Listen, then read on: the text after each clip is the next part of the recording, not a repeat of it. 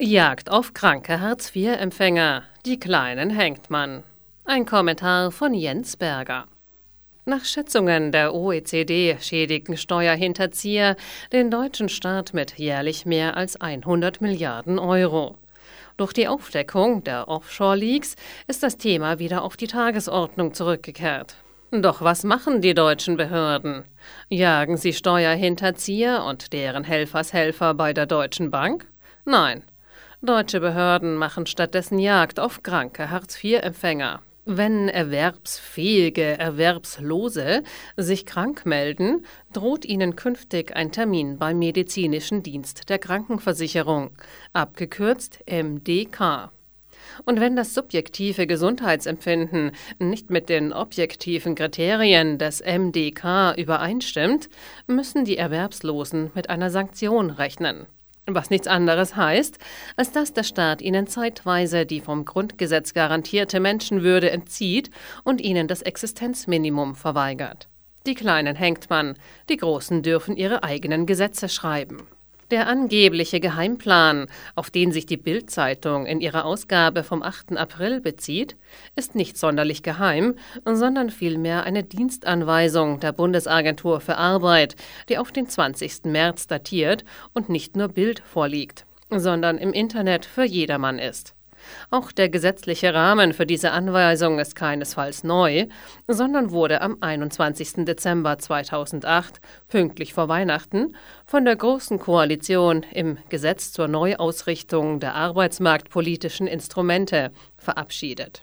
Neu ist jedoch, dass die Bundesagentur für Arbeit den Mitarbeitern ihrer Jobcenter einen detaillierten Leitfaden an die Hand gibt, um die rechtlichen Möglichkeiten voll auszuschöpfen.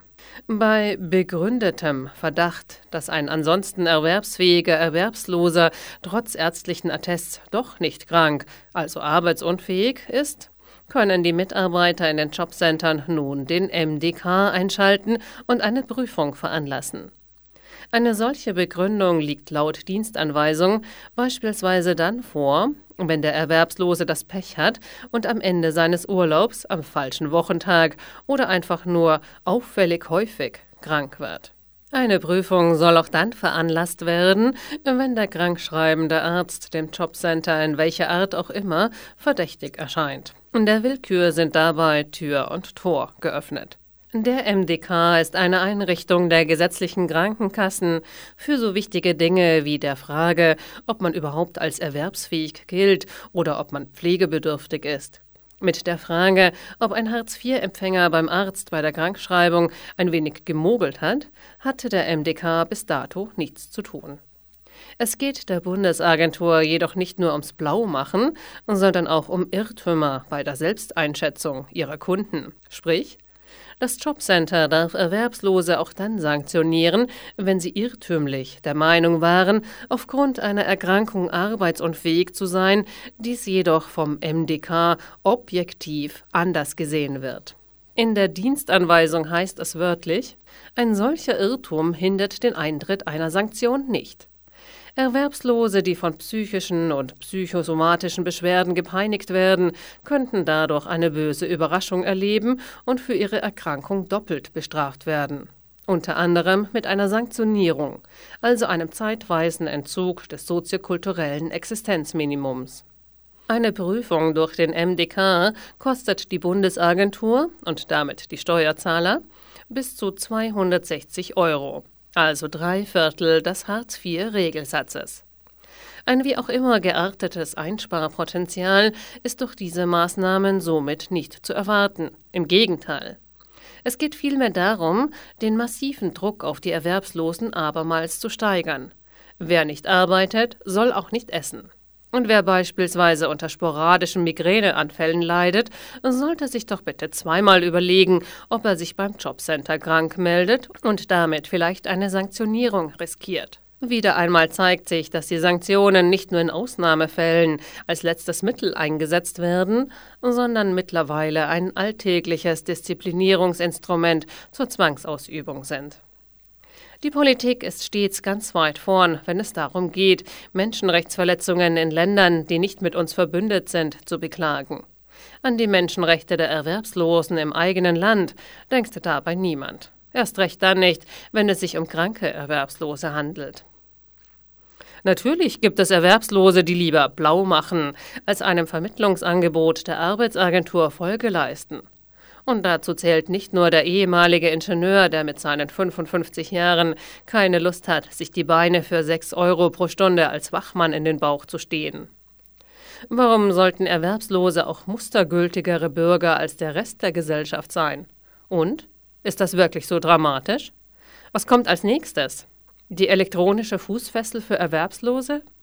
Schließlich steht ja auch der Vorwurf im Raum, dass nicht jeder Erwerbslose 24 Stunden am Tag vor seinem Telefon auf einem Vermittlungsvorschlag des Jobcenters wartet.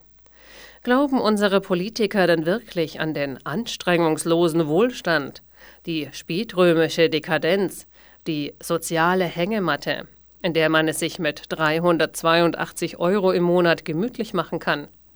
Oder hat der Niedriglohnsektor etwa auch schon einen Fachkräftemangel vermeldet, weil Millionen Erwerbslose lieber blau machen, als einen miserabel bezahlten Job anzunehmen? Dagegen gäbe es eine Medizin. Löhne rauf. Aber das wäre ja der Untergang des Abendlandes. Dann lassen wir lieber kranke Erwerbslose vom MDK jagen. Wer weiß, Vielleicht verbringt einer dieser erwerbslosen Faulenzer seine erwerbslose Zeit hier in Wirklichkeit nicht krank, sondern gesund auf der Couch. Als ob dieses Land keine anderen Probleme hätte. Würden die Behörden bei potenziellen Steuerhinterziehern nur ansatzweise so gnadenlos sein wie bei potenziellen Hartz-IV-Blaumachern, hätte der Staat zumindest mehr als genug Geld, um Erwerbslose sinnvoll zu fördern. Aber dann würde ja auch der Druck auf potenzielle Niedriglöhner sinken, und das darf im Niedriglohnparadies Deutschland natürlich nie geschehen. Eine kleine Notiz am Rande. Da der MDK eine Einrichtung der gesetzlichen Krankenkassen ist, gilt die Regelung der Bundesagentur für Arbeit nicht für privat versicherte Erwerbslose. Die dürfen, wenn sie es denn wollen, auch künftig blau machen. Ob damit der Wettbewerb zwischen den Krankenkassensystemen angekurbelt werden soll? Man weiß so wenig.